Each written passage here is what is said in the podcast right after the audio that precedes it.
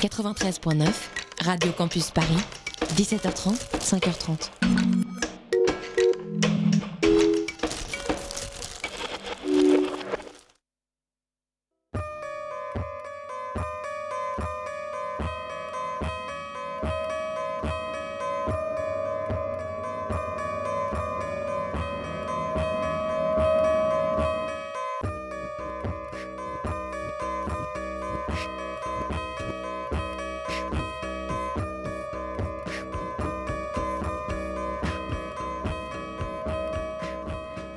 20h01, c'est l'heure d'extérieur nuit. I got my wild cherry diet Pepsi, and uh, I got my blackjack gum here, and I got that feeling. Mm, yeah, that familiar feeling that something rank is going down out there. Oui, non, non, vous vous trompez pas, il s'agit bien d'une apostrophe. hein. Voilà, je m'adresse à vous, chers spectateurs. Don't ever feed him after midnight. She's! Alive!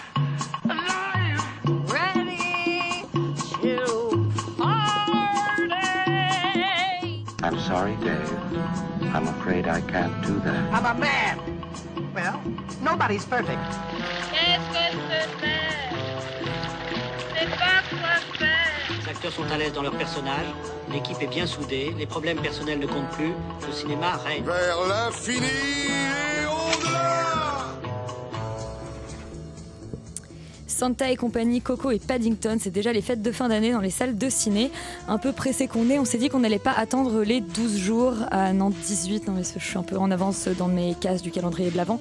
Euh, les 18 jours qui restent euh, pour choisir notre film de Noël. On va vous donner la réponse dans un instant. Euh, mais pour les plus gourmands d'entre vous, je vous propose de ne pas choisir et d'aller voir. Est-ce que quelqu'un devine à l'avance le mashup que ça pourrait faire? Santa et Coco Paddington? Externe nuit, c'est parti.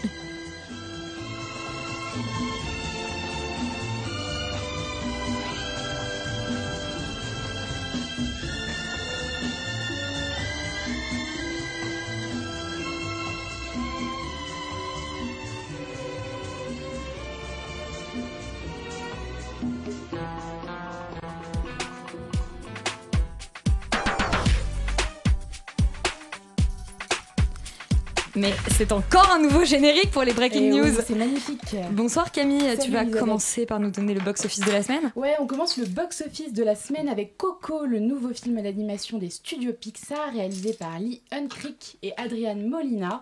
Un long métrage qui met le Mexique à l'honneur. En voici le pitch.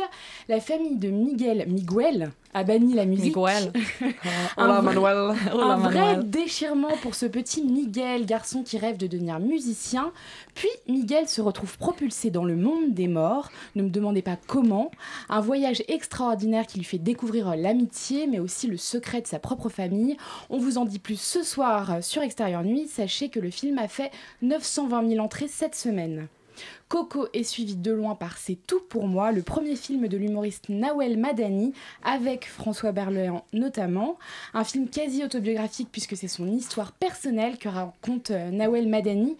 Précisons également qu'elle interprète le premier rôle du film. Le pitch, Lila veut devenir danseuse malgré les réticences de son père, puis Lila se lance finalement dans une carrière d'humoriste. C'est tout pour moi a attiré 260 000 personnes cette semaine et on referme la page de ce box-office avec La Villa, un drame signé Robert Guédiguian avec notamment Jean-Pierre Daroussin dans le rôle titre.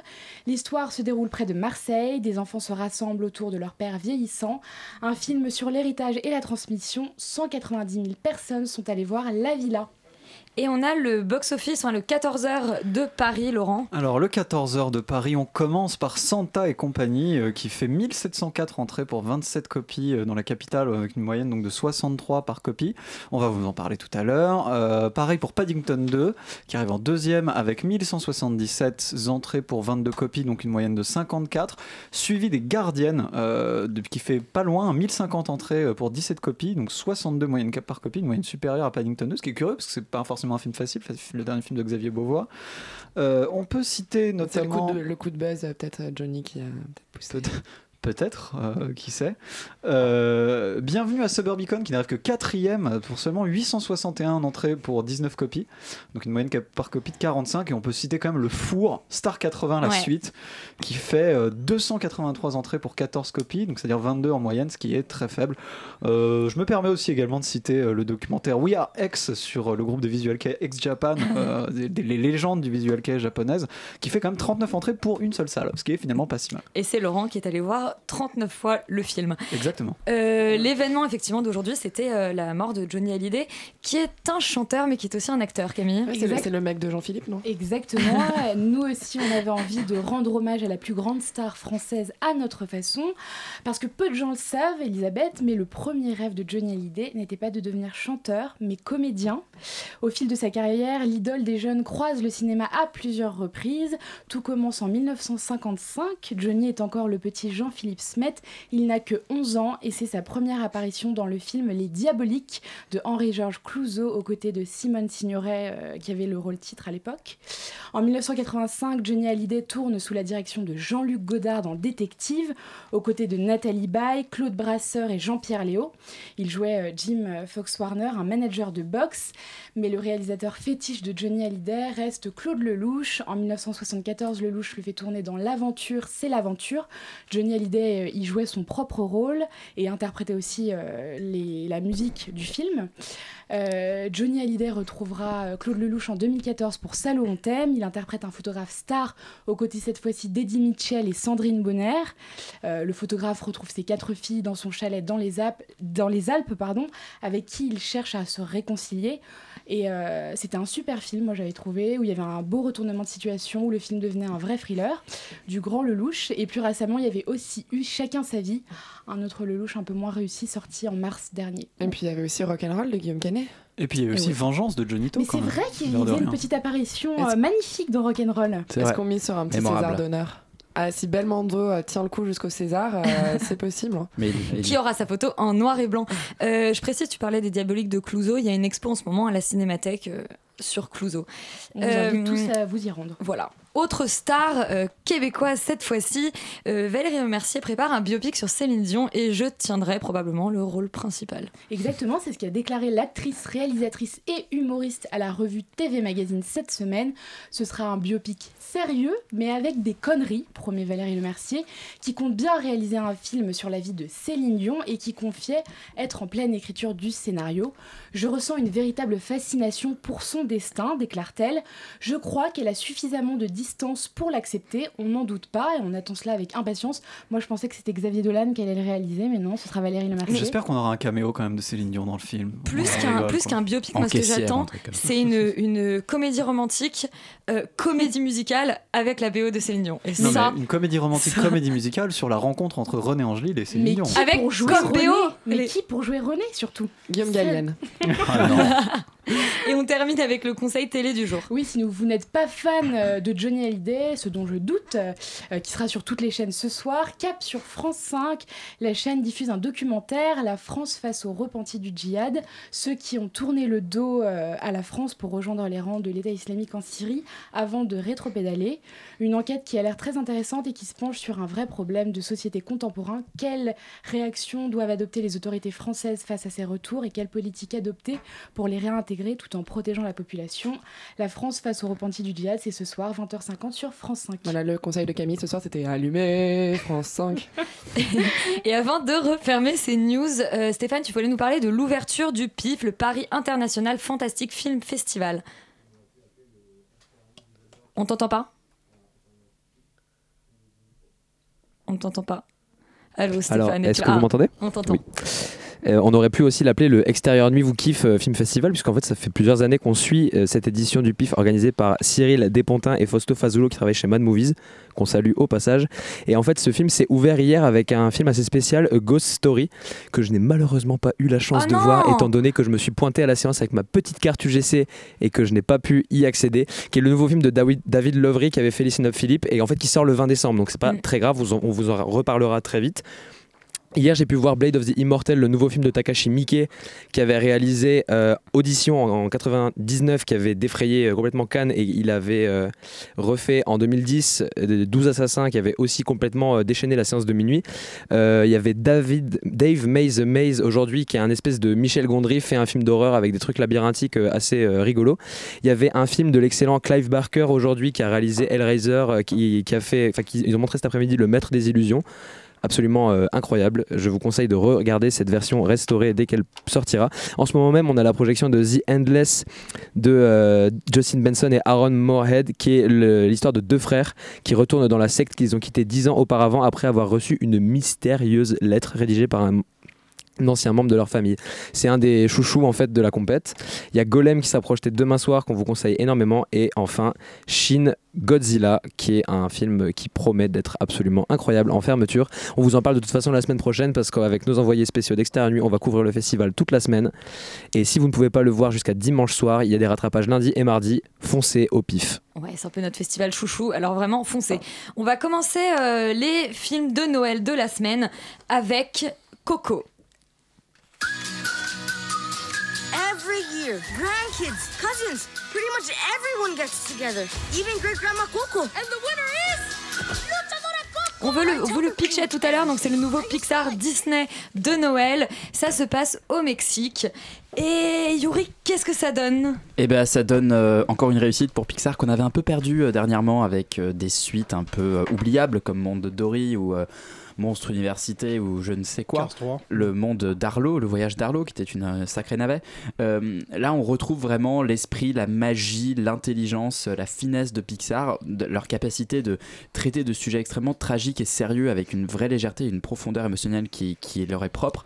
On commence, euh, on commence l'histoire avec en, fait, en suivant effectivement ce garçon Miguel qui euh, rêve de devenir musicien dans une famille où la musique est bannie à cause d'une sombre histoire et, c'est- et en fait il se fait maudire par sa famille et il passe du côté euh, du monde des morts le jour de la fête des morts au Mexique et, euh, et là commence du coup son périple et c'est aussi une quête d'identité une quête de savoir qui est son arrière-grand-père même si bon c'est assez, euh, assez clair dès le début c'est un grand Ah. film sur l'oubli sur, sur le, le souvenir sur, sur, sur la mort aussi et, et franchement voilà moi ça ça m'a bouleversé et j'ai même versé ma petite larme hein. Laurent, tu as aimé aussi, mais tu n'es pas d'accord sur le pitch de Yuri. Bah, je suis pas tout à fait d'accord sur la manière dont il présente le film, mais en réalité, euh, je suis complètement d'accord avec son, avec son constat. Euh, J'ai trouvé que le film était très très réussi. Euh, je trouve que c'est un film qui est très complexe en fait, l'air de rien, qui a une intrigue pleine de rebondissements, très rythmée. On sent en fait, peut-être le, reproche que moi je lui ferais, c'est que je, je je le trouve un petit peu mécanique. Euh, on sent quand même que c'est Pixar, que c'est une très grosse machine, que ça bosse très bien. Quand on regarde les crédits à la fin, on voit qu'il y a quand même peut-être une vingtaine de personnes qui ont bossé sur l'histoire, l'air de rien. Donc euh, forcément, euh, avec autant de boulot, on a envie de dire tant mieux que ça se passe bien. Mais c'est vrai qu'il y a, manque peut-être un, un tout petit supplément d'âme qui pourrait y avoir dans les meilleurs Pixar, qui là... Manque un même- manque un peu, mais ça, enfin, c'est dur de dire ça parce que parce Oui, que là, dans film- les 20 dernières minutes, je trouve. Enfin, tu vois, le- Ouais, il y a vraiment un moment voilà. où il prend un C'est virage quand même vraiment émotionnel c'est quand même vraiment touchant. La fin est vraiment assez, assez lourde, assez touchante et c'est intéressant parce que ça, ça ressente le film sur, sur certains éléments et c'est- très bien pensé, c'est très bien vu. Euh, en plus de ça, l'anima- l'animation est vraiment remarquable. J'ai l'impression qu'ils ont encore passé un cap. Ouais, Enfin, clairement. vraiment, euh, c'est magnifique. euh, Les décors sont magnifiques. Il y a des moments où on a l'impression que c'est des foules de gens vrais. Enfin, c'est c'est vraiment. Vraiment assez, euh, assez, assez extraordinaire euh, de, de plus en plus. Euh, non, le seul, enfin l'autre truc aussi qu'il faut, qu'il faut voir, c'est que c'est quand même un film qui est construit de manière euh, qui a été qui a été écrit après le succès de Ratatouille et qui est construit un peu de la même manière. Je veux dire, C'est la volonté un peu de surfer sur une particularité ethnique, etc. Ouais. Alors, de, sans partir complètement dans la caricature, parce que c'est vrai que euh, Ratatouille, c'est un peu caricatural, mais c'est quand même pas caricatural au point d'être choquant pour nous, euh, les Français. Et euh, j'espère que Coco, c'est le cas pour les pour les, pour Ouais, les- Mexicain, pour les c'est le plus Mexicains. gros succès de tous les temps au Mexique. donc ça. apparemment, Ça m'étonne pas tant que ça. hein. Zoltan, t'es pas mexicain, mais est-ce que tu partages le, le point de vue de Yuri et Laurent? Ouais, je, je, pour- le coup, c'est, ma- on a l'impression qu'il il évite quelques esclandres, euh, quelques défauts de, de ce type-là. Euh, Par exemple, voilà, tu disais que on, on pouvait deviner la fin assez facilement. Je trouve que il arrive à naviguer dans cette espèce de, de choses où on se dit, oui, c'est évident, une fois que c'est arrivé, mais bon, tant que c'est pas arrivé, on se demande toujours. Ouais, ouais, non, les Mais parce on c'est- surpris, quoi. C'est pas tant le sujet du film en fait, Non, parce que ça. finalement c'est pas ça qui compte, c'est le souvenir et c'est les, c'est- voilà, c'est la comment, comment, comment on perpétue le souvenir de quelqu'un qui est important en fait. Il y a aussi, euh, enfin, je trouve que par exemple, il y a un truc qui est assez intéressant, c'est qu'il tombe pas du tout dans le côté sidekick rigolo, euh, juste là pour euh, habiller le film, euh, et, et au final, il y a quelque chose qui est, qui est beaucoup trop énervant d'autres films d'animation, et là, il l'évite totalement, et c'est bien foutu. Non, euh, bah allez-y, je pense que vous allez pleurer pour les fêtes, euh, c'est bien. Et bah globalement une très bonne réussite. Euh, on enchaîne avec Paddington 2, le retour du petit ours anglais.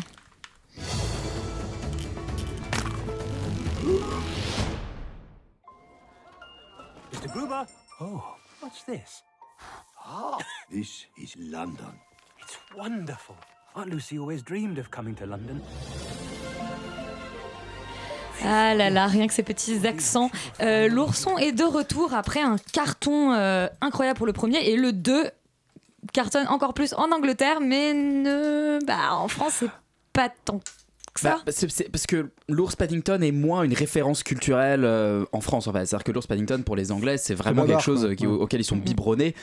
En France, on est beaucoup moins sensible à ça. C'est comme Les Misérables. C'est une, enfin, la, comédie musicale, c'est un, c'est un monument de la pop culture en Angleterre. En France, on connaît presque pas les chansons.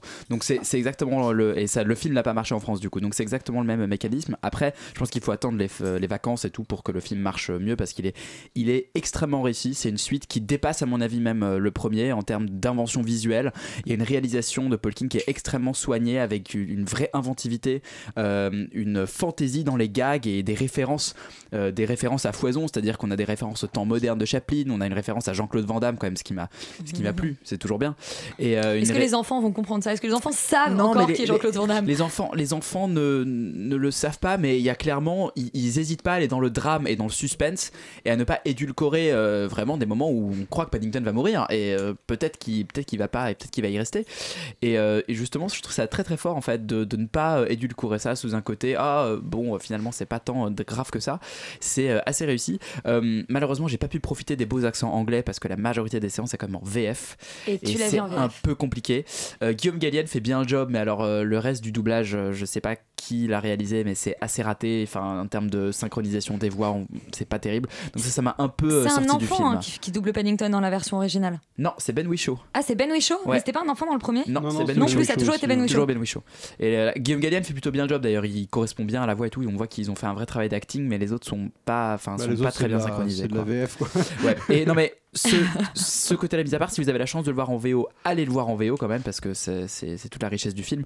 Euh, je, voilà, je, je pense qu'on a tout dit. C'est très émouvant. Non, t- on t'a pas parlé du Grant en, Ah, en Hugh Grant, Big Villain ah, du Hugh Grant, formidable, formidable. On voit qu'il s'amuse. Enfin, c'est un peu, c'est un peu un méta Hugh Grant, c'est-à-dire que c'est un comédien qui a été brillant euh, euh, très- au sommet de sa carrière et qui aujourd'hui fait des films un peu, euh, voilà. Au moins, au moins, il fait des films, il joue, il joue dans des, il joue dans des pubs, de- il, il joue dans des pubs de pâté pour chien dans le film et c'est assez rigolo. On voit à un moment, il, y a- il, on- il est complètement bégalo et du coup, ils exposent plein de photos de lui, mais du coup, ils ont sorti plein de, de, de headshots de Hugh Grant quand il avait 18 ans et qui, qui a cette tête de jeune premier. C'est vraiment drôle. On joue aussi sur la personne de Hugh Dans le film, ce qui est assez réussi.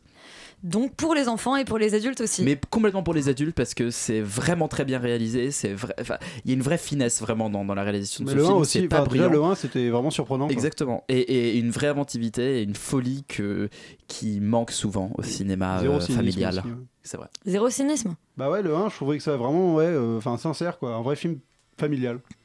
Et bien un film familial comme on les aime Mm. à Noël en mangeant du chocolat. Euh, on va tout de suite parler du Père Noël, un Père Noël un peu particulier puisqu'il est incarné par Alain Chabat.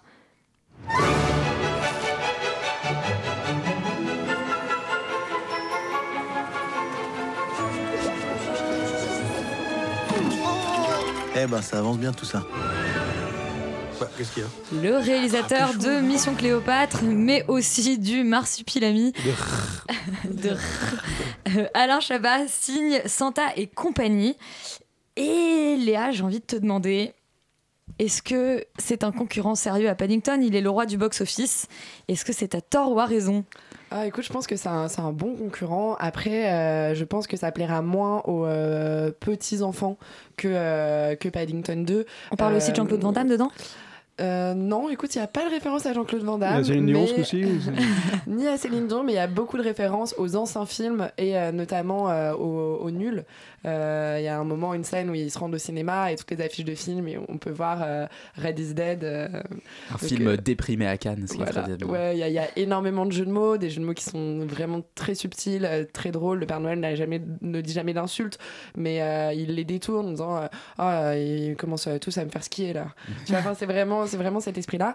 Euh, le film raconte donc l'histoire de Alain Chabat, qui est le Père Noël, qui est marié à Audrey Tautou, qui est la Mère Noël. Et euh, malheureusement. euh, Quatre jours avant Noël, les lutins, qui sont donc une, armée de 2000 lutins qui sont tous incarnés par, David Sanchez, notre petite Liliane. euh, non, euh, non, c'est- si, Liliane, ouais. c'est Liliane de, euh, de Canal+. Bruno Sanchez. Euh, Bruno Sanchez, pardon. Euh, parce qu'il y a aussi David Marseille et Grégoire Ludig euh, Exactement. du Palmacho qui sont dans le film. Ils sont excellents. Euh, tombe malade et donc tous les lutins sont malades et il va euh, se rendre sur Terre pour euh, trouver de la vitamine C car c'est la seule solution pour euh, sauver euh, les lutins et réussir à fabriquer, finir de fabriquer les cadeaux euh, pour Noël. Ça paraît un peu tout claqué comme ça, mais en fait c'est très très drôle parce que bien sûr euh, Alain Chabat débarque euh, à Paris, à Pigalle, au Moulin Rouge, euh, rentre dans une pharmacie, enfin tout le monde le prend bien sûr pour un allumé. Il y a d'ailleurs une très belle scène avec euh, Jean-Pierre Bacry Ouais. qui fait un faux Père Noël et qui, et qui, qui, qui, enfin, qui fait du Bacry, mais c'est comme il est déguisé en Père Noël, c'est c'est assez, assez drôle. Et donc il va se faire embarquer par les keufs et là il est secouru par Pio Marmaille qui reconnaît un peu en lui euh, la figure de son père et, euh, et qui va le croire en fait, voir le traîneau et accepter de l'aider dans sa quête. Euh, Pio Marmaille est marié à Goshifte Farhani, ils ont deux enfants et, euh, et les enfants sont des personnages très importants du film et euh, c'est donc c'est censé être des jumeaux qui ont 6 ou 7 ans et qui jouent extrêmement bien. J'avais ça faisait longtemps que j'avais pas vu des enfants Et aussi bien leurs dirigés. dialogues sont euh, vachement bien écrits en ouais. plus. Enfin, ça paraît extrêmement naturel, c'est très très bien fait. Voilà, donc le synopsis peut paraître un peu claqué comme ça, parce que à pitcher, ça donne pas forcément envie. Ouais, l'affiche, Mais il y a elle vraiment- non plus, d'ailleurs, ouais. Voilà, mais ça, en, en fait, c'est. Zoltan, par contre, le cynisme euh, est de ton côté ce ouais. soir. c'est vraiment bon, pas euh, si mal. Moi, ça m'a fait un peu penser, c'est pas. En fait, le- l'histoire n'est pas très originale, ça m'a fait un peu penser à ce film des années 90, Je hais le Père Noël Ouais. avec Whoopi Ouais, on Goldberg. dirait tu- tu- des films de, Santa de- de Claus euh, Voilà. de- Et puis, euh, mais il- finalement, il y a cette dimension de euh, gros, euh, gros film de Noël américain euh, des années 90. euh, c'est la grosse Madeleine de Proust, euh, je pense, pour nous. Mais avec c'est l'humour des nuls en euh, plus. Voilà, avec l'humour des nuls en plus, donc c'est pas mal. Il y a juste euh, une scène de fin euh, un peu absurde. Alors, je spoil pas parce que ça n'a rien à voir avec l'intrigue, mais à, à la fin du film, il se met à neiger à Paris et euh, tous les gens sortent dans la rue et regardent le spectacle émerveillé. Et là, j'avais un, un peu envie de hurler sur mon siège en disant. Non, ok, moi je veux bien croire au Père Noël, mais croire que les gens à Paris sortent dans la rue dès qu'il neige et sont émerveillés. Non, les gens râlent ou ils sortent leur téléphone, ils font des Snapchats, mais euh, Ah, ils sont pas là à regarder le ciel. euh, Tu as perdu ton âme d'enfant, Léa. Ouais, c'est pour ça. Moi, j'étais vraiment. euh, C'est une excellente surprise pour moi parce que j'y allais à reculons. Je, je- je gardais un souvenir douloureux du Marsupilami. Et, euh, et voilà, j'ai été. Mais je suis co- complètement en, fa- en, accord avec ce que tu dis. Je trouve qu'on retrouve là vraiment le, le génie de Chabat à, à- à savoir mêler un, un humour à la fois totalement absurde et gratuit avec des jeux de mots euh, euh, débiles et, et- et savoureux. Enfin, c'est pour ça qu'on les aime. C'est qu'ils sont gratuits, qu'ils ont aucun intérêt dans l'histoire, mais ils sont là et, et c'est tant mieux. En même temps, un humour extrêmement potache, un peu piqué, un peu oui, sur les une bords. Scène, une scène pendant deux minutes, tu vas répéter euh, on y va Oui, on y exactement. Va, et, Et et- on y va, de- maman, on y va. espèce d'humour un peu, un, peu, un peu potache et tout. Et, et cette capacité quand même à faire un grand film familial, euh, de, de mettre d'accord tout le monde. Moi j'étais mort de rire pendant le film, les enfants étaient morts de rire eux aussi. Euh, moi je rigolais des blagues peut-être que où les, enfants rigolaient pas et vice versa.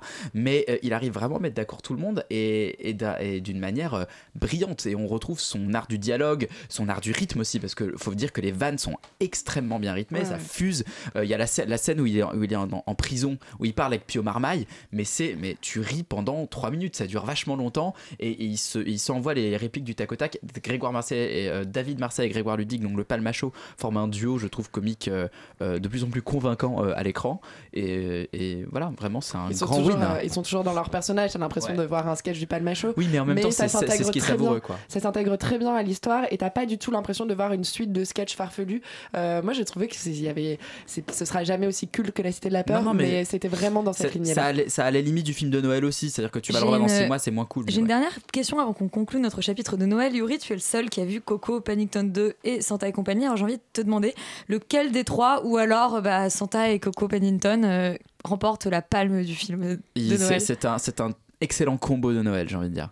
Voilà. Eh C'est- bien- Parce que chacun est un univers extrêmement différent et, et, euh, et voilà, allez voyager. Et ben, je suis ravie de, de cette réponse. Ça donne euh, encore plus de force à mon mashup.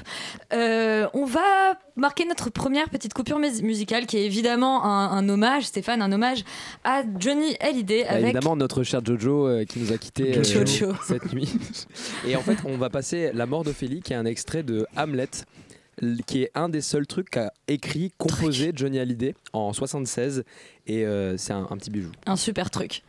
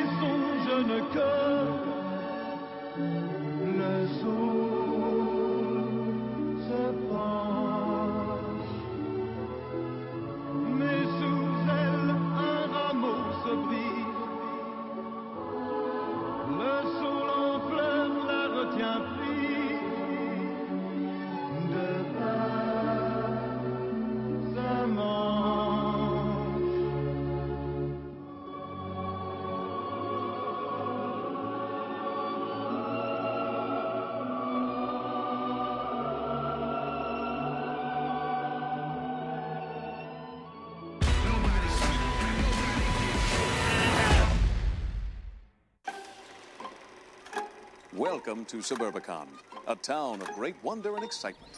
Georges Clooney embarque Matt Damon et j'ai un trou d'un coup. Julianne Moore. Moore. Jean Dujardin. Deux Non, fois. Julianne. et Julianne Moore dans un petit quartier tranquille à la fin des années 50. Et évidemment, ce quartier cache des secrets. Il n'est pas ce qu'il semble être. un pitch incroyable d'ingéniosité et de nouveauté. Mais c'est surtout en fait Matt Damon, Julianne Moore et Julianne Moore. Ouais, deux Julianne Moore dans- C'est pour ça. le prix d'une. Et ça, c'est pas mal. C'est pour ça que je l'ai oublié deux fois. C'est ça. Il y a Oscar Isaac quand même qu'on aime bien. Et Oscar. Isaac qui est en fait le pas. truc qui, pour moi, du coup, Ne j'imagine que, j'imagine que je commence. Bah oui, Je bah viens- écoute, qui- tu t'es octroyé ce droit. qui est pour moi le truc qui vient un peu sauver le film parce que tout, le, tout ce truc que t'as pitché pour moi c'est la pre- c'est les premières 45 minutes du film. C'est à dire qu'on est dans la, banlieue où c'est simple mais en fait c'est un peu compliqué. Puis il y a une noire qui emménage et du coup eh ben, Oh quand là même, ils sont quand t'es noir c'est difficile aux hein. États-Unis parce que Noir, c'est noir, parce que quand même les, les, les Américains ils sont hyper racistes surtout dans des banlieues. Puis il y a ce truc hyper dans les années 50. hyper mal fait au début. De t'as une carte postale t'as une pub à la con du genre euh, Come home to Suburbicon. C'est horrible, ça. Et tu vois, genre, tu, il te montre l'espèce de pub avec l'image, euh, avec le grain dégueulasse, et d'un coup, le, le plan continue, mais le grain devient propre, et tu, tu entres dans l'action. Donc, bon, ça, c'est quand même pas terrible. Mais en fait, donc, du coup, le pitch, c'est que dans Suburbicon, il y a Julianne Moore et Julianne Moore qui jouent, du coup, la femme et la belle-sœur de Matt Damon qui ont ensemble une maison et qui ont ensemble voilà, une petite vie tranquille euh, en banlieue. Et il y a des mecs qui rentrent d'un coup euh, dans la maison de Matt Damon, Julianne Moore et Julianne Moore et leur gosse.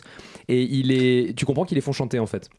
Il y a un truc pas très net, et les, les- les gars arrivent et euh, d'un coup c'est l'angoisse. Et du coup, Julianne Moore, femme de Matt Damon, meurt.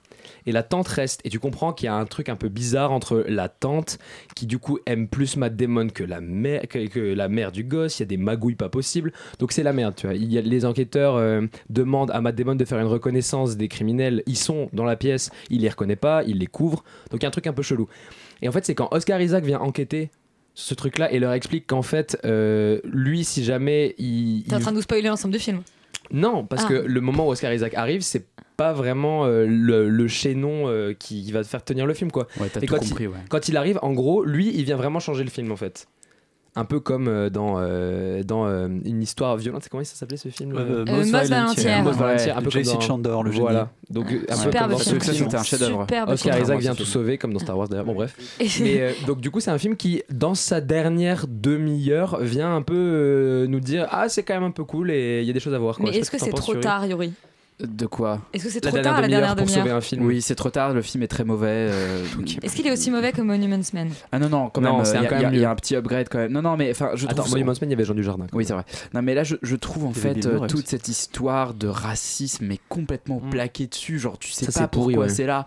Alors, soit tu le, soit t'en fais un sujet et euh, ça a une importance dans ton histoire, soit tu le mets pas. Et là il le met en trame de fond alors vaguement pour se donner bonne conscience pour dire attention euh, attention euh, c'est raciste les américains sont méchants euh, la société américaine est hypocrite. Mais en fait c'est pire. C'est en fait c'est pire de le mettre en trame de fond parce que ça veut dire que tu le traites en, en carte postale justement. C'est et- comme un et- sketch en fait. Exactement, et ça n'a aucun intérêt. ouais. L'amitié entre le gamin du coup noir de la famille qui se fait harceler et le gamin de Matt Damon, mais aucune émotion, il y a Ouais. rien qui passe. baseball. C'est pseudo Desperate Housewives justement Ouais. avec avec cette avec cette côté un peu satirique, petit violon piqué euh, en, en trame de Ah, fond. même au niveau de l'image, c'est vrai que Desperate Housewives, c'est une bonne référence pour ce Ouais. film-là. Ça fait très penser à ça, mais on- Et il se veut satirique, il l'est pas vraiment, il se veut méchant, il Mais pas autre, autre référence, parce que Julianne Moore, racisme et petite banlieue américaine des années 50, ça me fait forcément penser à Todd Haynes, euh, Loin du paradis, c'est quand même.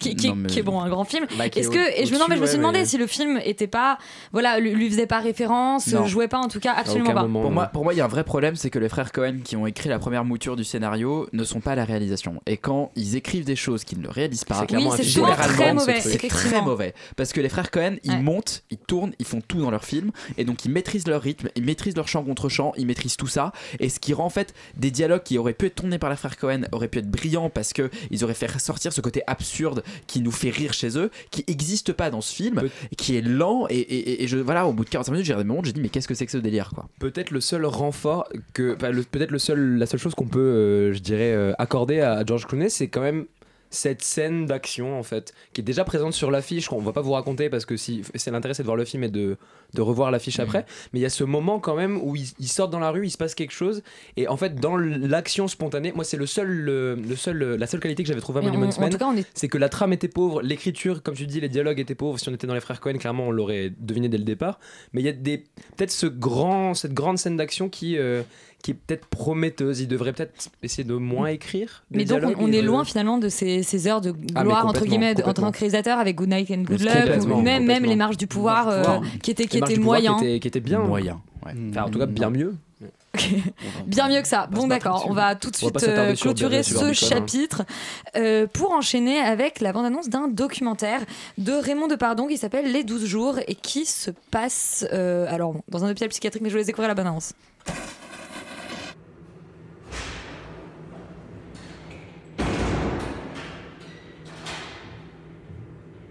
Moi, je suis la juge des libertés de la détention et je suis chargée aujourd'hui de vérifier 12 jours, c'est le temps pendant lequel on peut être inc- incarcéré, non, interné euh, euh, contre sa volonté dans un hôpital psychiatrique en France. Au-delà de ces 12 jours, il faut rencontrer un juge qui va établir si oui ou non euh, on doit rester interné. Laurent, Raymond Depardon, c'est pas la première fois qu'il traite les hôpitaux psychiatriques. Qu'est-ce que ce film-là apporte de plus à, son- à l'édifice qu'il a déjà construit Bah, euh, bah, pour moi, déjà, avec plusieurs films C'est pas vraiment une- un film sur les hôpitaux psychiatriques, c'est plutôt un film sur, euh, euh, c'est plutôt un film sur une autre de ses marottes à Raymond Depardon, parce qu'il en a plusieurs, et euh, notamment Système le système judiciaire, qu'il avait déjà traité dans Délit flagrant et dans Dixième chambre. Alors je me rappelle plus exactement des dates, mais Délit flagrant, c'est vrai que ça remonte un peu. Il y en a un par an quasiment, De quoi? De Raymond Depardon. Oui, oui, oui, mais euh, là, Délit flagrant, celui-là, euh, qui, celui qui avait commencé euh, sur des trucs, est, un peu à l'ancienne. Donc voilà, est-ce que c'est bien? Bien sûr, si on aime de pardon, c'est bien, c'est toujours un peu la même chose. C'est toujours un style avec des cadrages qui sont très photographiques, c'est quand même un photographe à la base, c'est des films avec des très longs plans. Il y, a, y a une vraie. c'est lui un peu qui, a, qui a beaucoup inspiré la. enfin, c'est pas une série, mais le, le comment dire, le- les- la série de documentaires Striptease, enfin l'émission Striptease, avec vachement de détachement sur, euh, sur la manière dont, sont présentés les sujets.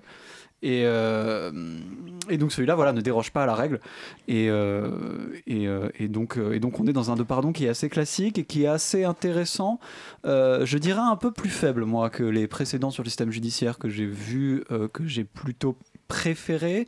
Euh, mais celui-là, traite, parce qu'il traite d'un sujet très précis, il est peut-être moins varié du coup, et donc il est peut-être un petit peu moins intéressant. Mais il traite d'un sujet très précis qui est beaucoup plus fort beaucoup plus dur, qui est en fait la, confrontation entre le système judiciaire et le système médical. euh, avec ces gens qui sont en, clairement en très grande détresse psychologique. Enfin, les gens qui sont, on parle de personnes qui sont qui font l'objet de euh, font l'objet de mesures d'hospi- d'hospitalisation sous contrainte. Donc c'est-à-dire qu'ils ne veulent pas être hospitalisés pour euh, pour leurs problèmes et ils le sont de force. Euh, et donc ce sont des gens qui clairement ont dépassé un stade en fait dans le dans, dans, dans les problèmes psychologiques quoi. Ils, sont dans les dés- désillusions la plus totale. Enfin c'est des vrais tarés quoi pour la plupart. Euh, C'est qu'ils représentent un danger pour les autres ou pour eux-mêmes. ils, ils représentent un danger pour les autres ou pour eux-mêmes, plus surtout pour eux-mêmes que pour, pour les autres, quoique ça dépend, ça dépend de certains. Euh, et, euh, et ce qui est assez amusant, enfin amusant entre guillemets, ou intéressant à regarder, c'est que euh, on, on voit en fait que là, clairement, le système judiciaire peut pas suivre. C'est-à-dire qu'ils sont complètement dépassés, les mecs. Enfin, les juges de la liberté et de la détention qui s'occupent de faire ça, on voit que les trois quarts du temps, en fait, de toute façon, ils ne suivent les recommandations des médecins parce qu'en en réalité, ils n'ont pas d'expertise ouais. à apporter là-dessus. Ils doivent juste vérifier que la procédure a été respectée, ce qui est en général le cas. Et, euh, et en gros, être certain que la personne n'est pas, euh, n'est pas enfermée sans raison, parce qu'on ne peut pas enfermer les gens n'importe comment quand même, et ils font, ils font leur boulot comme ça. Mais c'est vrai qu'ils sont face à des personnes qui sont euh, dans une autre réalité, quoi. Donc c'est difficile. Moi, je suis pas tellement d'accord avec toi, Laurent. Je suis pas d'accord. euh, On m'entend Je suis pas totalement d'accord avec toi quand tu expliques que ces gens sont complètement tarés, justement. Pour la plupart. Moi, je les trouve pas si tarés que ça, Je justement. pense qu'il faut peut-être juste, avant de continuer, préciser que euh, les personnes qui sont hospitalisées sous contrainte euh, sont pas. Enfin voilà, nous autour de cette table, euh, ça pourrait pas nous arriver. La police peut pas arriver chez nous et nous emmener à l'hôpital. C'est des personnes qui ont commis une infraction ou alors qui. Ou alors euh, avec- ont- qui à la ont- demande d'un tiers qui a fait. Mais bon, c'est très compliqué, mais en tout cas, les cas qui nous sont présentés dans le film, c'est vraiment des personnes qui ont commis des infractions, des délits, voire des plupart, crimes, ouais. pour la plupart, ou qui ont tenté euh, d'atteindre euh, à leur, leur euh, ouais. leur jour. C'est ça. Moi, juste, je, trouve que ils sont pas si euh, fous que ça. Et je trouve que la, question que soulève vraiment le film, euh, on en a parlé un, petit peu en off avant avec Léa, c'est surtout la question de euh, la, présence de l'État dans tout, ça, dans la, liberté de l'homme et si à quel point un État libertarien pourrait laisser ces gens en fait disposer d'eux-mêmes et à partir de quand on, dé- on décide qu'un homme est fou ou pas? Et le corps médical est toujours absent. Ça, c'est vrai. Presque toujours absent. On les voit peu. Bah, C'est vrai qu'on les voit peu. C'est pas, pas le et- sujet. C'est- un film sur la justice plutôt. un film sur la justice et euh, pour, euh, pour avoir euh, ces, justement ces patients hyper pertinents, Raymond Devardon il a dû en filmer plusieurs audiences et il y en a une qui est particulièrement lucide je trouve c'est celle de la salariée d'Orange en fait qui raconte le harcèlement qu'elle a subi au travail, la décision de son employeur de l'hospitaliser et la violence qu'elle a subie Ouais, mais encore une fois, son lorsque employeur peut pas 12 décider. personnes l'ont entourée pour la contenir et l'attacher elle parle d'une vraie violence Oui, qu'elle a mais Alors, son employeur peut pas décider de l'envoyer dans l'hôpital psychiatrique, Dieu merci. Euh, mais euh, euh, c'est donc je pense qu'en fait c'est comme ça qu'elle le perçoit et c'est pas pour ça que c'est complètement vrai. Il faut il faut il faut encore peut-être prendre du recul en fait sur ce que les gens disent dans dans, dans, dans le documentaire. Euh, moi, j'étais un peu. euh, Il y, a- il y a quelque chose j'ai vraiment beaucoup apprécié le film. Je pense que c'est un, un film important euh, qu'il faut voir, qui, qui expose des choses très, très intéressantes et qui surtout enfin, est très bien rythmé, très bien monté, vraiment, vraiment très fort. Ma seule une sorte de déception que j'avais par rapport au film, c'est ce titre, Les 12 jours. Finalement, parmi tous les cas qui nous sont exposés, il y en a très peu qui sont dans cette situation de voilà, là on arrive au bout des délais de 12 jours, donc je vous rencontre pour ça. Finalement, on va rencontrer des gens qui sont déjà internés depuis plusieurs mois, voire plusieurs années, et, euh, et parce que aussi la justice est obligée de les revoir régulièrement pour examiner leur cas et voir s'ils sont capables euh, aujourd'hui de sortir dans la vie civile ou est-ce qu'il s'il faut qu'ils restent internés. Donc finalement, ce titre, les deux jours, moi je m'attendais vraiment à avoir finalement quelque part un contrepoint, à avoir peut-être un moment un patient qui a pété un boulon, qui a fait quelque chose de grave, mais euh, qui pour qui finalement l'hospitalisation sous contrainte a été nécessaire à un moment donné, mais qui, passé ce délai de 12 jours, euh, réalise qu'il peut être réintégré dans une vie civile avec un suivi psychiatrique euh, euh, extérieur à celui d'une hospitalisation forcée. Et ce contrepoint, on l'a jamais. Et ça, c'est un peu... Alors, je, je me dis que c'est sûrement parce que ça, ça arrive très peu, Voilà. et c'est plutôt une bonne nouvelle quelque part, mais, mais voilà, c'est vrai qu'il y avait un peu ce côté de, de contrepoint, ce côté de, voilà, je vous fais un film sur cette période-là juridique, j'appelle mon film Les 12 jours, et finalement, je vais vraiment vous parler d'un rapport continu entre la justice et l'hospitalisation psychiatrique. Mais c'est un, film quelque part qui s'inscrit dans un dans une enfin voilà c'est vraiment le relais de urgence Euh, son film qui parlait des urgences psychiatriques où justement les gens arrivaient Ouais. dans une Mais détresse alors là, t'es pas folle. du tout. euh, voilà et, là c'est l'autre versant médic- Le film se passe à l'hôpital du Vinatier, Mhm. qui est l'hôpital euh, psychiatrique de Lyon, mais tu es toujours dans une salle d'audience quasiment. Il y a des plans euh, de couloirs, des plans d'hôpitaux, mais qui sont finalement. Qui sont euh, très beaux d'ailleurs, étrangement. qui sont, très qui sont étrangement beaux. très beaux, mais Très très, symétriques, très C'est un aseptisés, film-. C'est un film qui dérange et, euh, et c'est aussi un film qui euh, met mal à l'aise et qui fait rire. Et en fait, notre propre rire, parce qu'il y a des mo- Moi, des- ça m'a fait pleurer. Il y a des situations tellement loufoques, tellement absurdes qui te mettent tellement mal à l'aise. Moi, quand je suis mal à l'aise, je rigole. Et du coup, il y a plein de moments pendant le film où j'éclatais de rire, je pouvais pas me retenir tellement j'étais euh, mal euh, gênée de, de ces situations-là. Et en fin de compte, tu ressors et tu te dis, mais pourquoi est-ce que j'ai ri de ça? Mais c'est peut-être finalement normal. Et peut-être que c'est. Et tu le vois même sur le- la figure des juges, il y a des moments où ils peuvent pas s'empêcher de sourire et, et tu sens qu'ils retiennent aussi ce rire nerveux de, de désespoir aussi et de compassion envers les personnes qui reçoivent. Et, et pour ça, je trouve que c'est un sentiment qu'on a peu de chance, enfin peu d'occasions de ressentir dans notre vie.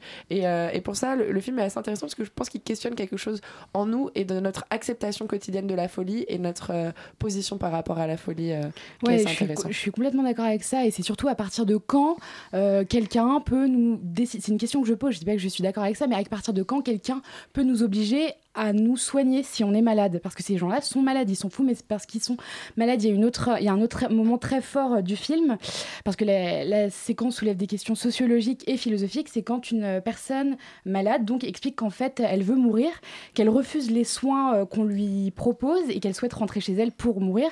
Et en fait, que répondre à cela? Bah, On lui répond bah non, en fait, on va vous garder pour vous soigner parce que vous êtes malade.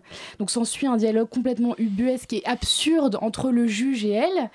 Euh, bah non, on va vous soigner parce qu'il faut que vous viviez. Bah non, mais ça pose des questions. En fait, il faut vrai. prendre un peu de hauteur avec ça. Et je mais je suis pas que... complètement d'accord avec toi parce que dans la suite de, ce- de cet entretien-là, euh, on a le médecin qui est présent et qui dit que Alors, bah, c'est pas, la son médecin, c'est son curateur. Ah, c'est son curateur, d'accord, je crois que c'est son médecin. Et qui, euh, qui dit bah, c'est pas la première fois, euh, elle a juste besoin de, voilà, de- d'un petit moment. Ah, de mais répit, justement, là, tu, là, tu Enfin, soulèves le, le souci, en fait. C'est qu'on parle d'elle à la troisième personne et elle est là, en fait.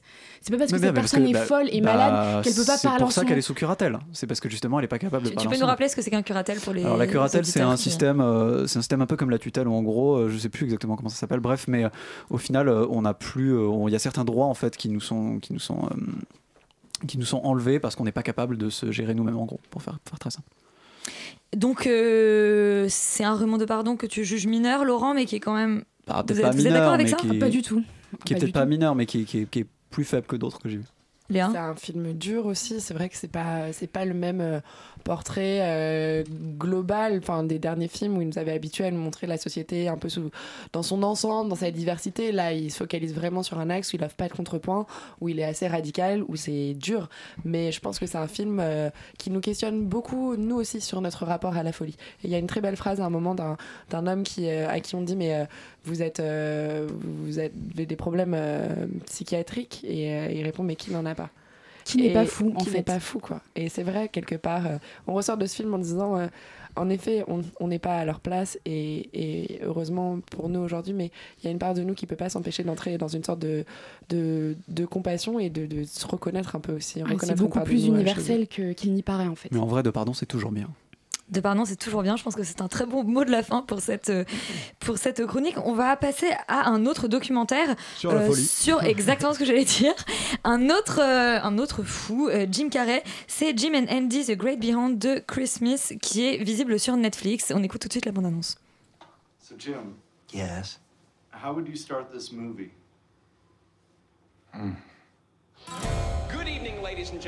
Comment on commence un film, Zoltan? Ce film. Bah Ce non, film-là. alors, euh, je vais ra- rapidement expliquer ce que c'est. Moi, c'est un film qui m'a, que j'ai adoré. Donc, c'est euh, en fait Jim Carrey qui est interviewé par le réalisateur, enfin par le producteur, parce qu'il y a les sous-titres, on peut savoir qui c'est qui l'interview, sur euh, les images qui ont été tournées à l'époque où il a tourné Man on, Man on the Moon de Milos Forman, euh, donc en 1998, euh, quelque chose comme ça. Et donc, 20 ans après, on va dire que Jim Carrey commente le making-of officieux de ce tournage. Le truc, c'est que pendant ce tournage, il interprétait Andy Kaufman, qui Ouais. est donc un humoriste américain des années 70 très particulier, qui pourrait être un peu l'équivalent d'un Coluche euh, là-bas pour euh, vulgariser Ouais. très très, Mhm. pour juste pour donner un rapidement euh, à ceux qui le connaissaient pas. Et, et le truc, c'est que pendant tout le tournage, Jim Carrey s'est fait posséder par Andy Kaufman. Donc il n'a pas quitté son personnage du tournage, même euh, jamais. Il y a eu un seul coup plus loin que l'acteur studio, Voilà, il était toujours vraiment- Andy Kaufman aux toilettes. voilà, non, non, mais même euh, il y a eu une- un seul moment où Milos Forman a, eu, a pu avoir Jim Carrey au téléphone pendant une minute durant tout le tournage. Sinon, c'était Andy Kaufman. Et Andy Kaufman a un personnage qui a aussi des alter, un alter ego qui s'appelle euh, Tony Clifton. Euh, donc euh, voilà, Jim Carrey alternait entre Andy Kaufman et, et Tony Clifton et donc a foutu un espèce de ramdam totalement, un bordel total sur ce tournage qui est devenu mais tout n'importe quoi. Donc il a, il a foutu en l'air ce tournage, mais à la fois ça a donné un film que je n'ai pas vu, mais que les gens disent magistral. Il a gagné un Golden Globe pour, euh, pour son interprétation. Et c'est ça, euh, la première chose que je veux dire euh, sur ce film, c'est que donc c'est un documentaire sur Jim Carrey qui est un making-of du film de Man on, Man on the Moon que je n'ai pas vu, qui parle de Andy Kaufman que je ne connaissais pas. Donc je partais quand même vraiment, euh, enfin, avec très très peu de degrés de connaissances pour apprécier ce film, et j'ai adoré le film. Bah, Je pense que avec euh, toutes les connaissances, en ayant vu Man on the Moon et en connaissant Andy Kaufman, on a, on a totalement une autre vision du film, et ça va être encore plus intéressant. Mais en tout cas, le film est assez pédagogique pour réussir à nous faire comprendre ce qu'était le film Man on the Moon et ce qu'était Andy Kaufman. Et surtout, bah, moi je suis un fan de Jim Carrey et de voir un quelqu'un de essayer de, de- de se comprendre euh, à ce point-là et de partir en live total et d'avoir un recul fou parce que ça qui est intéressant avec ce documentaire, c'est le fait qu'il y a vraiment une cette forme de période de 20 ans. thérapie ou c'est une... Ouais, c'est une, une forme où si ça avait, c'est que C'est un entretien c'est un entretien, c'est vraiment un entretien. Le fait que, mais le fait d'avoir des images qui sont, qui illustrent quelque chose avec cette période de temps, cette période de temps est quelque chose de, à, à l'heure actuelle, ça se fait plus en fait de garder des images euh, planquées parce que c'est ça en fait, c'est que à cause d'histoires de droit, de fait que de, de, de contrats au niveau des images, Jim Carrey euh, paraît vraiment bizarre dans ce documentaire, donc il voulait pas les, pas, on dit qu'Universal a caché les images. Et donc, le fait que ça ressorte 20 ans après, c'est à contre-courant de tout ce qui se fait actuellement dans l'immédiateté. Et d'avoir le recul de Jim Carrey sur ça, c'est fascinant. Et Jim Carrey, c'est quelqu'un qui a un moment assez compliqué de, à la fois de sa carrière et de sa vie personnelle, puisqu'il est pris quand même dans une tourmente judiciaire où on, le, on, où on pense qu'il a poussé au suicide son, son ex, son ex-femme. Maintenant ou à l'heure actuelle? Enfin, euh, à l'époque du En- film en ou ce maintenant moment, en ce Alors, moment. ça, ça, j'avoue que je me suis pas Et, renseigné le, non, sur et, la donc, et donc le film, en tout cas, euh, aborde pas du tout ces questions-là. Non, pas du tout. Non, non, ça reste un film qui parle vraiment de, qui parle de lui. Il va, il parle de lui, mais par le biais de sa filmographie et en s'arrêtant plus ou moins à Man qui of the Moon et Truman Show. Ouais, c'est vraiment euh, passionnant. Ouais, il y a des- il y, a des choses qui sont euh, de l'ordre de. En fait, c'est- c'est tout un, c'est toute une crise existentielle qu'il traverse. Et, euh, et la manière dont il, a, dont il essaie de lutter, c'est en, en se faisant posséder par euh, quelqu'un. On sait jamais s'il y croit vraiment, s'il a vraiment été possédé, s'il nous bluffe, euh, si c'est vraiment un bluff. Et c'est cette frontière qui est hyper intéressante. Et, honnêtement, il y a des moments qui sont de l'ordre de la magie parce que c'est des choses que seuls les documentaires peuvent offrir. Si, si c'était fictionné, on n'y croirait pas. Mais le fait que ce soit un documentaire, c'est fou. Voilà. Et ben on vous recommande ce documentaire qui est trouvable sur Netflix. On va absolument rester sur Netflix jusqu'à la fin de, de l'émission. On va tout de suite parler de Godless. C'est une série de Scott Frank, une, de Scott Frank, une série western dont on a la bande-annonce. Tis a fearful thing to love what death can touch, to love, to hope. Le western qui est revenu à la mode depuis à peu près les 5-6 ans. Et. Quoi? Ah bon? Bah oui, écoute, quand même, on a eu un certain nombre de westerns, dont Django, dont True Grit, et dont récemment en série Westworld, mais qui bien sûr était en fait une série de science-fiction. Ce coup-ci, c'est une vraie, enfin c'est un vrai western. Le pitch tel qu'il est présenté, parce que ça m'intéresse de le présenter tel qu'il est présenté par Netflix et qu'on en discute après, tel qu'il est présenté par euh, Netflix, c'est l'histoire d'un jeune homme en cavale euh, parce qu'il a trahi son ancien euh, mentor, qui est donc un, un brigand euh, incarné par Jeff Daniels, assez, assez génialement d'ailleurs. génial, Et donc ce personnage, qui lui est joué par Jack O'Connell, se réfugie dans une ville où, toutes les, où tous les hommes en fait de la ville, ou en tout cas les trois quarts des hommes de la ville, sont morts dans un accident, dans une explosion de mine, et dans laquelle du coup il ne reste presque que des femmes qui ont été obligées de prendre donc des responsabilités, des rôles d'hommes à une époque où c'était pas, euh, où c'était absolument pas normal. Euh, la série est présentée comme ça, la série est présentée avec cette espèce de punchline qui était It's No Man's Land. Euh, et en fait, c'est pas exactement ça. En fait, c'est pas ça, parce qu'il y a même, un- il y a même des, des petits malins sur les internets qui se sont amusés à compter les proportions de dialogue et se sont rendus compte que dans, un, dans une série où il devrait y avoir une majorité de femmes, finalement, euh, 78% des dialogues étaient prononcés par des hommes. Donc, Et un les petit personnages problème. principaux sont des, hommes, en fait. Sont des hommes. Non alors moi je pff, comment dire? Moi- le western il m'intéresse quand il raconte quelque chose euh, sur euh, sur les États-Unis moi. Enfin parce que c'est ça en fait. C'est Mhm. revisiter des mythes c'est toujours ça que ce soit dans John Ford ou dans dans dans, dans- dans Tarantino on est toujours dans euh, le questionnement des mythes. Là j'ai un peu l'impression que c'est un western pantouflard un peu à la Stranger Things c'est-à-dire qu'on reprend tous les ingrédients qui marchent hein, je voilà ça se laisse regarder euh, qui marchent euh, du western mm, sans vraiment ce petit truc en plus qui, qui me dirait ok là ça a un sens de le faire en western en fait. Parce que cette, cette histoire là finalement western ou pas western il n'y a pas grand chose grand qui justifie finalement que ce soit euh, euh, purement en western. Et si c'est purement en western qu'est-ce qu'il raconte? Euh, à part ce truc un peu marrant que ce soit que des femmes qui soient dans cette ville je voilà. Après je trouve que la série est assez bien rythmée. Je trouve Jeff Daniels assez brillant dans son rôle. Ouais. Mais d'ailleurs, tous les acteurs sont plutôt très bons. Moi, mais c'est un peu. euh, Thomas Sangster Ouais. en, en deputy, En euh, du shérif, un, euh, peu, ouais. un peu maladroit. Ouais, mais... ouais, ouais, il est assez bon, ouais. Le- mais bon, c'est toujours le gamin de Love Actually, malheureusement. Euh, Mais dans, non. dans notre tête. Et, et, C'est euh, du labyrinthe, Non, maintenant. mais on voit, on voit oui, c'est vrai. Et, euh, qui sort bientôt le 3 d'ailleurs. Et on, on, Février. on est dans une, euh, on est dans une, on est dans une, euh, on est dans une redite. hein. On est dans une, ouais, c'est ça. Tais-toi, c'est est- pas vrai. Moi, j'irais le voir en avant-première. on est, on, est, on est un peu dans une réinvention un peu pantouflarde du western à papa. Pourquoi pas? Après, je trouve pas ça non plus passionnant. Euh, Écoute, moi je, te, moi je te trouve un peu dur, effectivement, c'est très classique et le film, enfin le film, la série, euh, raconte ni quelque chose sur les États-Unis ni quelque chose sur le genre en lui-même. Après, au-delà de ça, oui, c'est une série très classique, mais c'est bien fichu. Oui, c'est bien Je fait, trouve ouais. que euh, vraiment, comme tu le disais, tous les acteurs euh, sont, sont vraiment au niveau. Et il y a quand même, je trouve que notamment dans les, dans les derniers épisodes sur l'histoire du personnage de Jack O'Connell, il y a vraiment quelque chose qui se dessine et qui est assez intéressant sur le, le, le- comme ça, le, le passage du savoir, etc. Et notamment bah, cette idée que c'est un personnage qui ne sait pas écrire et qui en fait est passé à côté de plein d'informations dans sa vie parce qu'il a pas pu lire des lettres, etc. Et, et ça, c'est quelque chose d'assez joli Non, et, non, euh, et qui se dessine petit à petit. Moi, c'est une série que j'ai plutôt aimée. Effectivement, c'est très classique. Oui, mais Effectivement, euh, c'est du, c'est du Netflix tel qu'on l'attend dans le sens où c'est. C'est un peu un petit, un petit bonbon nostalgique, euh, euh, euh, assez, assez, assez lent finalement, comme la Mhm. plupart des séries de Netflix. Ce qui est assez audacieux lent. quand même de faire une série assez lente comme ça qui 1h10 prend par son épisode, hein. temps. Euh, le dernier épisode fait 1h20. mais il y a des épisodes de 1h10, 40 ouais. minutes, c'est pas bon, c'est le principe de la plateforme, on n'est pas obligé de. Exactement. Mais voilà. Autre, en tout cas, moi, moi, je vous la recommande plutôt. Je trouve Oui, ça euh, bien sûr, non, ça se regarder, c'est très bien. pour les fans de western et euh, pour les fans de Jeff Daniels, euh, Jack O'Connell. Jeff Daniels, de- tire vraiment son épingle du jeu, quoi, parce qu'il est, il est, euh, il est brillant dans cette Ouais, de. un, un brigand à qui il manque une main et psychopathe, qui, euh. euh, et qui est ouais et qui est à la fois euh, gentil et méchant. C'est Ouais, jamais il très bien il est par quel très très étrange comme personnage, mais c'est c'est ce qui le rend euh, fascinant. Effectivement. On va parler d'une autre série, euh, d'une autre série de, de Netflix, la première création originale allemande. Donc on a eu Marseille en France, pas de chance. Les Allemands ont Dark, ils ont un peu plus de chance. C'est Baran Bo Odar, oui, un nom euh, très facile à prononcer, qui est à la création de Dark. Donc on est, dont on, est, on écoute tout de suite la bande-annonce. Gestern, heute Morgen folgen sich aufeinander. Sie sind in einem ewigen Kreis miteinander verbunden. Bon, en même temps, malheureusement, la bande-annonce n'est pas sous-titrée. Euh, Dark, qu'est-ce que ça raconte? Ça se passe à Widen, dans une petite ville au Où il milieu. n'arrive jamais rien. Tais-toi, commence pas Qui se passe au milieu des forêts, une petite ville tranquille en apparence, À côté d'une centrale d'État un peu étrange. dans une centrale nucléaire effectivement un peu étrange. Euh, et il se Je trouve quitte la salle. il se trouve, oui, on va, on va débattre, je sens que ça fait être un peu violent.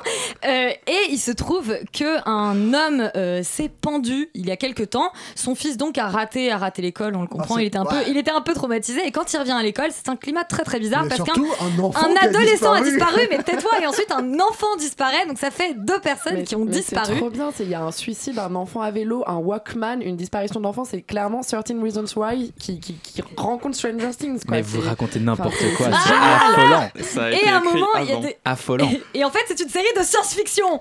Yuri, s'il te plaît, commence. Eh bien, je trouve la série formidable. Merci. Voilà, merci. Je la trouve inventive, je la trouve mille fois plus intéressante sur, que Stranger Things en termes de narration, en termes Ici, de. les gens saignent des Euh, oreilles et pas du nez. Exactement. Non, Du mais au-delà, au-delà, des, au-delà, si du postulat qui peut ressembler à Stranger Things, justement, au contraire, il y a une, il y a une esthétique beaucoup plus contemporaine, beaucoup plus sombre, euh, euh, mille fois plus intéressante, Bah, très glauque. européenne, quoi. Non, mais glauque et, et glauque et sombre et intéressante et, et qui n'est pas le bonbon édulcoré qu'est Stranger Things, qui ne raconte rien sur rien, qui est du popcorn. Things, en fait. Là, là, il y a quand même une réflexion autour de, l'éternel retour de Nietzsche, qui est quand même la base de la série. Alors, excuse-moi, enfin voilà, c'est le. Oui, alors tu- tu peux- tu la connais, cette- C'est l'extrapolation. C'est l'extra. Alors, je, je me souviens pas exactement, mais en gros que tout se répète tout le temps. Et que le présent, le passé et le futur S'influencent le- les uns les autres. Donc, le en fait- fait de penser que c'est euh, que qu'ils sont distincts, Exactement, donc c'est pas un euh, temps c'est- linéaire, mais c'est- un temps circulaire. Ouais. Et c'est en fait l'idée de premier contact aussi, appliqué euh, et appliqué à cette petite ville. Euh, je, voilà, moi je, moi je trouve le, le, le- le produit assez vertigineux. Je trouve qu'effectivement certaines trames narratives sont un peu prévisibles. Néanmoins, ça se tient sur 10 épisodes. Je trouve qu'ils arrivent à ouvrir des pistes et à les refermer, à répondre aux questions euh, euh, qu'on se pose. C'est une vraie réussite sur, sur, sur tous les points de vue. C'est marrant parce qu'il y a beaucoup de gens qui ont parlé de, de Stranger Things. Donc euh, ils avaient expliqué qu'ils avaient eu l'idée avant. Euh, Bah, en fait, ça ils ont, sorte, ils ont en fait. effectivement, euh, ils ont effectivement présenté le, le- le projet à Netflix avant que Stranger Things ne soit diffusé. Donc, il se trouve qu'effectivement, c'est très bizarre d'ailleurs que ces deux séries puissent exister en parallèle sur une plateforme. C'est, c'est peut-être Netflix qui a fait une erreur en, en- en choisissant les deux au Mais même je moment. pense pas, parce que justement, moi je trouve que ça ressemble plus à Retour vers le futur Et à que, Twin à, Peaks que à et Stranger Things ouais. en fait, tu vois. Non, mais Est-ce que je trouvais. la- du troll, hein, plus qu'autre chose, hein, je vous rassure. Mais justement, mais en fait, moi ce que je trouvais intéressant avec cette, troll. avec cette série, c'est ce rapport au futur. En Ouais. fait, quand tu vois le rapport au futur qu'on avait au, au début du, du, du 20e siècle avec l'expo- l'exposition universelle, les romantiques, il y avait ce côté un peu enthousiasmé par les nouvelles technologies, comme, comme chez Jules Verne, euh, par le voyage, ces bateaux, ces trains qui vont nous emmener au bout du monde et changer l'humanité. Après, tu as le, justement le, le côté futur des années 80. Donc, euh, dans Retour vers le futur, on a ce, ce futur un petit peu sarcastique, mais truc bien post-moderne, genre futur iconique, sympa, fun. Et même dans le côté apocalyptique de Mad Max, on a un truc ultra esthétisé. Donc, on a un, fu- un futur ultra pop. Et là, on arrive en 2010 et c'est le drame total. Donc, l'esthétique du quotidien est arrivée, c'est un truc ultra euh, déprimant. Et en fait, on a complètement euh, oublié tous les jetpacks à, à hélice Ouais. et euh, tous les, euh, toutes les voitures volantes. Euh, la fée électricité, elle s'est elle s'est complètement barrée pour laisser à une espèce de pachyderme nucléaire, un truc horrible qui, qui, qui crée une vision du futur absolument Mais affreuse. ce qui est dans, dans le contexte de l'histoire de l'Allemagne est vraiment hyper intéressant Bah parce oui. qu'il y a un vrai. Ouais, il y a un en fait, il y a une vraie. a- a- voilà, Allemagne. là, le- en Allemagne, le débat du nucléaire, en France, on- enfin, il existe un peu, euh, mais, mais pas énormément. Mais en, en Allemagne, enfin, moi, ce qui m'a ça m'a- ce qui m'a fait rire, c'est que euh, ma mère avait les, les, les, les, les t-shirts nucléaires non merci, quoi, qui portent dans le film euh, dans les années 80. Je- J'ai les mêmes chez ma grand-mère, si tu veux. Donc, c'est hyper marrant de, de revoir en fait toute cette esthétique-là qui est reprise et qui est vraiment euh, très spécifique à l'Allemagne de ces années-là. et la série, alors, bon, c'est un tout petit peu un spoil et en même temps, c'est dit dès la bande-annonce. Ça se passe à trois époques différentes, dont 86. 86 qui est l'année euh, l'année de Tchernobyl. Tchernobyl. Donc c'est vraiment voilà, une, une question qui. euh, et Laurent est né en 86, on comprend quelque chose du coup. Il a une vue naître le lendemain. Léa, qu'est-ce que t'as pensé de Stranger Things Écoute, de Stranger Things Oh non, Zoltan Tu m'as contaminé Alors Stranger Things, j'ai trouvé ça un peu raté la saison 2. Euh, non, Dark, écoute, pour l'instant, moi j'ai vu que euh, les, les deux euh, premiers épisodes. Donc je pense que j'a- j'attends encore, euh, je suis encore dans la phase euh, expectations. Que va-t-il se passer? Et est-ce que aussi ça va se démarquer? Parce que je suis obligée de donner un peu raison à Zoltan. Il y a quand même. euh, alors voilà, on sait que le projet était, enfin, a été pensé avant la sortie de Stranger Things, mais c'est vrai qu'il y a tellement de, de similitudes. Bah, par il y a la moment. petite ville et les enfants à vélo, mais Oui, ça c'est tout Stephen la- King. la musique- la musique est pas la même, la photo est pas la même. C'était mon tour de parler, il me semble, euh, le, le man- On va baïonner Yuri, continue là. Euh, non, ce que je veux dire, c'est que euh, bien sûr, vous, vous avez vu toute la saison et j'espère changer d'avis d'ici la fin. Euh, cela étant, au bout de deux épisodes, ils se sont pas encore complètement démarqués quand je parle de l'intrigue. C'est que dans Stranger Things, en effet, c'était posé dès le départ, le côté de l'upside down et tout. Là, on n'en sait rien. Il y a encore tout le mystère de qu'est-ce qui provoque la disparition d'enfants. Simplement, les pistes qu'il nous suggère, avec notre expérience euh, cinématographique et, euh, et sérielle, euh, on peut pas se détacher de, ce qui, de cette idée qui nous trotte un peu derrière la tête. Donc, j'attends beaucoup sur, euh, sur la suite de la série qui va sûrement, et euh, je l'espère, se, se démarquer. En tout cas, c'est vrai, oui, en termes de réalisation, en termes de scénario, de rythme, euh, c'est En différent. c'est particulier, je trouve. Il y, a des, il, y a des, il y a des actes, parce que c'est un truc qui est étrange Mm. sur Netflix, quand même, de faire des de couper au noir au milieu d'un épisode, euh, comme ça. Oui, comme s'il y avait une coupure Ouais, pub. Non, mais c'est. C'est assez étonnant parce qu'en t'entendant, en t'entendant, Léa, en fait, je, te, je, je pense que tu seras à la fois surprise et, et pas surprise parce que c'est effectivement une série qui est assez étonnante. En fait, Ça c'est une plus Lost série. qu'autre chose, en C'est une série qui rappelle plus Lost qu'autre Ça chose. m'a et- aussi fait penser euh, étrangement à The OA. qui Oui, était aussi- Ah, bah, est aussi une série Netflix, il y a de personnages, l'idée. Sans l'attachement à un vrai protagoniste. Enfin, tu vois, ça, moi, c'est ça qui m'a manqué, honnêtement. C'est des personnages. C'est des gens. J'avais envie. le Ah, mystère tu vas apprendre à les connaître, les personnages. Bah, hein. je suis arrivé jusqu'au cinquième épisode, hein, quand même. Donc, je suis à Euh, moitié de bah, la série. Qu'est-ce qui se passe? Moi, j'étais attachée à eux dès le 2. Ben, moi, euh, les mystères, j'ai envie de savoir les mystères, mais les personnages, ils pourraient disparaître. Et de temps en temps, ils changent, t'en suis ah, quasiment pas. J'en avais rien à faire. Et c'est un peu problématique pour une série, je trouve. Moi, je voudrais juste dire un dernier truc là-dessus. Euh, du temps de, de Jules Verne, on citait tout le temps le 21e siècle comme quelque chose de merveilleux, comme quelque chose de prodigieux. Quand tu regardes les bouquins de science-fiction euh, qui, justement, sont du 21e siècle, jamais on ne parle du 22e siècle. Qu'est-ce que ça veut dire? Je ne sais pas. Oh, je trouve que c'est une très très belle manière de conclure Extérieur Nuit. Le 22e siècle existe-t-il En tout cas, euh, Déprimez on- bien nous, ce on vous soir. donne- on vous donne rendez-vous la semaine prochaine et on, On va vous conseille d'aller voir tout sauf le film de Georges Clooney. Euh, bonne soirée et à la semaine prochaine.